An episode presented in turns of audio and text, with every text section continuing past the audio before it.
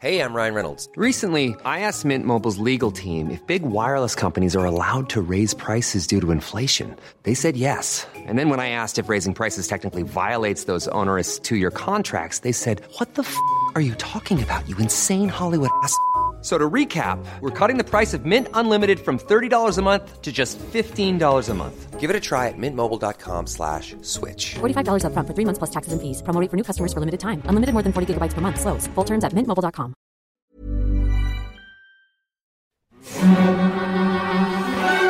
Periodista Adriano Miguel Tejada da lectura de la situación en República Dominicana en el informe de libertad de prensa país por país de la Sociedad Interamericana de Prensa, abril de 2019. Mientras se libra esta batalla por la libertad de prensa en el Congreso, han continuado produciéndose actos de agresión física y verbal contra reporteros de diferentes medios. Yo soy Alejandro Jiménez y el día de hoy tenemos que adentrarnos en una realidad importante de nuestro continente, la realidad periodística y de medios de comunicación en la República Dominicana. Periodismo en riesgo. Una aproximación a las amenazas que nublan el quehacer informativo. Presentado por la Sociedad Interamericana de Prensa. Una producción de la Organización Editorial Mexicana.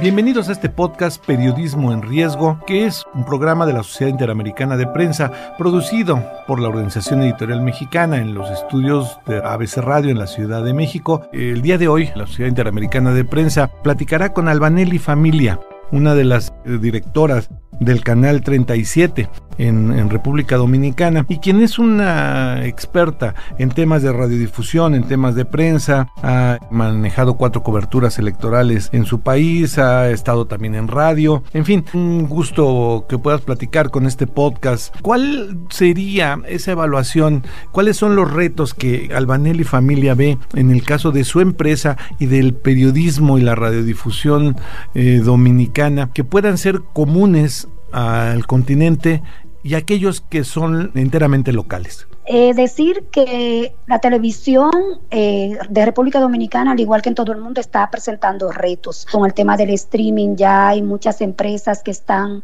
produciendo contenido y que lo están llevando a la red y que se convierten en competencia para nosotros los medios televisivos. Por ejemplo, con el tema de la publicidad, hemos ido viendo en los últimos años una baja en inversión publicitaria que hacen las empresas para los medios televisivos, aunque todavía afortunadamente se mantiene como uno de los renglones en los que más se coloca publicidad eh, a nivel de medios de comunicación tradicionales. Estamos viendo cómo va creciendo la publicidad en la parte digital y eso representa un gran reto para nosotros. ¿Por qué? Porque ahora no solo debemos pensar en qué contenido llevar a la televisión, sino pensar que ese contenido también pueda ser consumido por nuestras audiencias, eh, por los medios electrónicos, sobre todo por el móvil, que ahora todo el mundo está conectado en un teléfono móvil, de ahí consume las noticias, ahí consume los programas que son de su interés, eh, ve los streaming, en fin. Ese es el reto que tenemos ahora y por eso hay que hacer inversión para poder llevar todos nuestros contenidos a las diferentes plataformas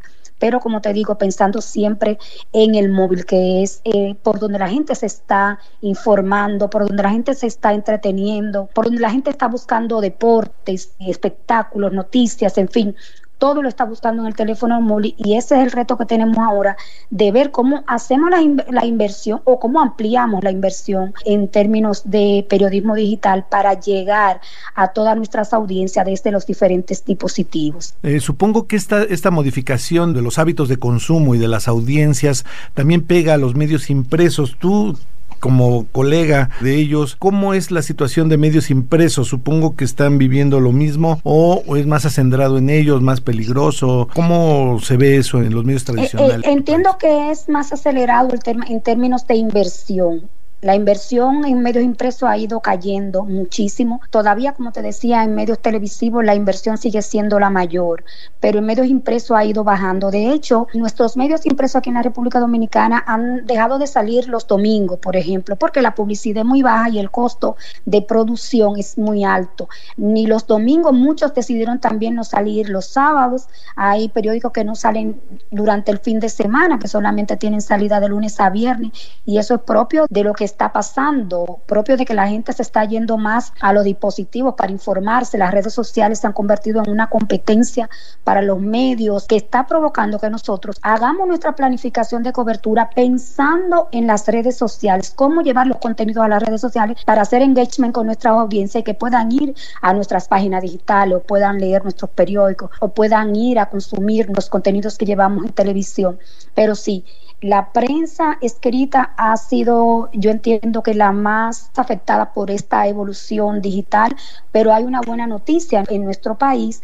Los medios han visto ese reto y han empezado a invertir en la parte digital. Tenemos medios impresos que son muy fuertes a nivel digital, que tienen una alta colocación de publicidad en la parte electrónica y eso es bueno. Todavía no compensa, de verdad que no, todavía no compensa todo el, coste que tiene tener un medio de comunicación, la inversión que se hace en digital, pero eh, se ha avanzado muchísimo en eso y los propietarios y los directores de medio han visto esa necesidad y hay inversión eh, nosotros tenemos eh, periódicos que, ya tienen eh, muchas visitas únicas, usuarios únicos de millón.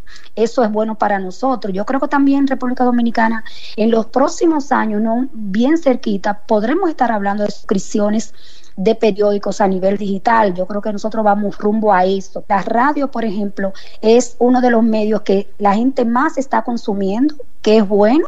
Lo propio también de la facilidad que deja tú llevar un streaming de radio a los medios electrónicos o estar en plataformas que solo te exigen subir audio sin tener eh, que tener una gran capacidad para subir audiovisual, es decir, que tú puedes llevar el contenido de radio a la parte digital con mayor facilidad y eso está ayudando a que la radio se diversifique. Y hemos visto en los últimos años que la inversión en radio también ha crecido, que eso también es muy importante. La parte en cobertura informativa, la parte periodística dentro de tu oferta de canales, pues supongo que está en toda la parte de noticieros, la parte informativa. ¿Cuáles serían los, los principales retos que tú ves en tu país para las coberturas? Eh, ¿Pueden ser fundamentalmente de qué tipo? Más bien económicos, de inversión para coberturas más completas, de tipo ético, porque hay alguna crisis en ese sentido, o más bien de seguridad, como en otros países, como Colombia pasó en su momento, como México la está viviendo. Asumo que el, que el sistema político dominicano, por las pocas noticias que tenemos, es más o menos estable, pero no sabemos cómo pega esto también a la parte de la información, de las coberturas periodísticas, de esos retos que, mencioné. ¿Cuál, ¿Cuál sería para ti lo más importante o lo que tiene focos rojos o ámbar en la prensa de radio, de de impresos en tu país? Bueno, eh, la parte económica es fundamental. Cuando, por ejemplo, tenemos esas grandes coberturas como la que vamos a tener el próximo domingo, que tenemos elecciones municipales en todo el país, eso conlleva un gasto importante de nuestras operaciones, porque tenemos que estar movilizando todo nuestro personal en todo el territorio nacional, tenemos que estar contratando personal en los pueblos del interior para tener una buena cobertura. La parte económica es importante, pero eh, tenemos que hacer el esfuerzo para llevar la información desde cada punto del país a nuestra audiencia y a nuestros eh, nuestra audiencia electrónica también, porque nuestro canal, por ejemplo, tenemos un streaming que llega a todo el mundo con alta calidad. Hacemos esa inversión, ¿por qué? Porque tenemos muchos dominicanos en el exterior y queremos que estén informados, queremos que entren a nuestra plataforma para seguir nuestras coberturas. Entonces, hay un costo hay un costo y es elevado de movilización de personal, de movilización de equipos, de vehículos, pero lo hacemos. La inversión publicitaria que conseguimos para esa grande cobertura todavía sigue siendo muy baja. ¿Por qué? Porque las marcas eh, no quieren tener una relación con la parte política y entonces es difícil conseguir inversión para este tipo de cobertura, pero hacemos todo el esfuerzo y afortunadamente eh, los propietarios nos tenemos los recursos para poder movilizar a nuestra gente. Respecto a la libertad de prensa, respecto al tema político, sí, la República Dominicana ha tenido las últimas décadas una estabilidad política, pero ¿qué está ocurriendo ahora en estos últimos años? Eh, donde el presidente Danilo Medina eh, tiene dos periodos, ya va a terminar este en agosto de este año ¿qué ha pasado? Ha habido una merma entre la comunicación y las informaciones que recibimos desde el Palacio de Gobierno. El presidente no es un hombre que le gusta conversar con los medios, hay, hay mucha restricción para, para conseguir la información, tenemos que acudir a los elementos que nos dan las leyes para el libre acceso a la información, que hemos visto ahora que hay los funcionarios no tienen se han mostrado intolerantes a las críticas o la información en lo que respecta al tema de corrupción. Por ejemplo, la CIP se pronunció hace poco respecto a una situación que vive uno de nuestros periodistas, Marino Zapete, sometido a la justicia por haber hecho denuncias de corrupción por parte de un estamento del gobierno. También figura el acto de intimidación contra el periodista Odalis Payano de la ciudad de Jarabacoa, en el centro del país, cuya residencia fue tiroteada por desconocidos, lo que se atribuye a un acto de intolerancia frente a las críticas que el comunicador vierte a menudo en su programa televisivo Supercan del canal de allí. Otro caso es el de la periodista Elvania Flores de Telemicro, Canal 5 de Santo Domingo, agredida por los familiares del empresario Ángel Rondón, uno de los acusados principales de repartir sobornos por 92 millones de dólares de la firma constructora brasileña Odebrecht durante una audiencia judicial. Eh, vimos como en la última audiencia un juez prohibió entrar a los medios a cubrir la audiencia. Es decir, que en estos últimos meses la libertad de prensa se ha visto muy mermada en República Dominicana tomado ribetes, entiendo yo que peligroso, porque de vivir en una democracia, que los periodistas no podamos denunciar corrupción y que de pronto nos encontremos con que o nuestros espacios fueron sacados de los medios de comunicación o que tenemos un sometimiento a nivel penal en los tribunales del país. Yo entiendo que, que eso eh, se ha aumentado en estos tiempos. Por ejemplo, en estos días estamos viendo cómo se filtran audios de funcionarios llamando a sus seguidores políticos a atacar a los periodistas. Eso no lo veíamos en el país desde nuestra era democrática, desde que pasó la dictadura de Trujillo. Entonces, ya esto se ha convertido en un tanto peligroso y eso nos preocupa a todos, nos preocupa a los periodistas, preocupa a la sociedad civil, preocupa a los dueños de medios. Entonces, lo ideal sería ver una respuesta distinta del gobierno, abierto, transparente, que la gente pueda decidir por quién votar, que la gente eh, vea que no se cometen delitos electorales y que los medios puedan denunciar esos que se cometan pero eh, hemos visto eso en los últimos meses, sobre todo en esta campaña electoral, donde los partidos tienen o mucho que perder, el oficialismo o la oposición tiene mucho que ganar si logra llegar al gobierno después de más de 16 años que tiene el oficialismo en el poder. Entonces, como estamos lidiando con todo ese proceso que merma la libertad de prensa en la República Dominicana, donde teníamos eh, décadas de de democracia, de tranquilidad, que se podían hacer las denuncias, pero ahora hay, hay represalias. Gary Merson, Noticias Univisión 41, enero 2020. Hay problema, hay pánico en la República Dominicana y se refleja como si fuéramos a vivir un régimen dictatorial. Es la voz de un periodista que, como otros, se ha visto afectado por intentos de censura en la República Dominicana. A pesar de contar con una ley de libre difusión del pensamiento y una de libre acceso a la información pública que certifica irregularidades, otra pieza aprobada que contradice las anteriores es la ley de partidos, que castiga con hasta 10 años de prisión a quien difunda comentarios negativos sobre un candidato o agrupación política, aunque esa denuncia sea verdad. En ese sentido, ¿qué tan unidos o desunidos se encuentran los periodistas o el gremio de comunicadores en tu país? Yo creo que hay, hay cierta desunión. Hemos visto como muchos periodistas eh, son defensores acérrimos del gobierno, de sus gestiones, justifican todo. Entonces hay un grupo más pequeño que está haciendo su trabajo porque denunciar las cosas que pasan es hacer el trabajo. Entonces hay una división pero sí tenemos nuestro Colegio Dominicano de Periodistas que en situaciones como esta acompaña al periodista desde el proceso judicial hasta hacer las denuncias, eso sí todavía lo mantenemos, pero si hay una división, porque ¿qué ha pasado? Hay un grupo de periodistas que ha sido favorecido a nivel económico por el gobierno y que desde sus programas, desde sus medios, tienen una defensa acérrima a la gestión gubernamental y críticas a cualquier periodista que haga cualquier tipo de denuncia en contra del gobierno. Eso, eso sí lo hemos visto y ha crecido muchísimo.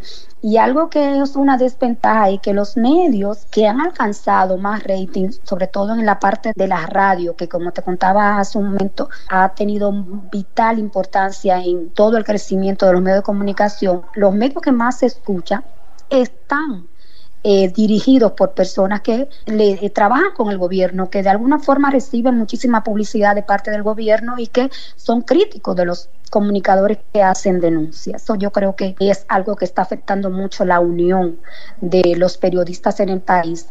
Pero como te digo, también hay una parte positiva. La sociedad de diario está unida. Es gente decente que dirige la prensa escrita y mucha de la prensa televisiva. Aquí hay mucho periodismo decente todavía, aunque existan esos grupos. Cuando se habla de estos ciclos políticos, se podría pensar que una vez pasado, digamos, el proceso electoral que, que van a vivir el próximo domingo, estas presiones bajen, se despresurice el ambiente o temes que sea un proceso que ya llegó para quedarse en la República Dominicana? Bueno, por lo menos este año lo vamos a tener hasta agosto de este año. ¿Por qué? Porque el país va a estar inmenso en dos procesos electorales. El que viene ahora el domingo, que es para escoger a las alcaldías, y el que viene en mayo, que es para escoger al Congreso y al presidente y al vicepresidente. Es decir, que todo este año vamos a estar con tantas informaciones a nivel político que seguro se va a mantener todo el año, hasta agosto, cuando se haga la transición del gobierno, vamos a tener todo este ambiente. Vamos a ver qué pasa. Yo creo que la situación va a depender mucho de que si se mantiene el oficialismo o la oposición logra calar en el electorado y conseguir tener el poder a partir del 16 de agosto. Muy bien, Albanelli, pues este, directora de CDN, Canal 37 en la República Dominicana, nos mantenemos eh, alertas y en contactos por parte de la Sociedad Interamericana de Prensa y de medios eh, comunes y afines como nosotros en la Organización Editorial Mexicana para poder estar pendiente de que estas agresiones o este mal clima aumente y crezca en tu país y por supuesto en nuestro continente. Muchas gracias. Gracias a ustedes. Buenas tardes. Pues esa es parte de este panorama de lo que está sucediendo en la República Dominicana. Hay que estar atentos. Nosotros como Sociedad Interamericana de Prensa estamos, por supuesto, vigilando que la libertad de expresión no merme en ninguno de nuestros países miembros. Yo soy Alejandro Jiménez y este es el podcast Periodismo en Riesgo de la Sociedad Interamericana de Prensa, producido en la Organización Editorial Mexicana en los estudios de ABC Radio en la Ciudad de México. Periodismo en Riesgo, una aproximación a las amenazas que nublan el quehacer informativo, presentado por la Sociedad Interamericana de Prensa, una producción de Organización Editorial Mexicana.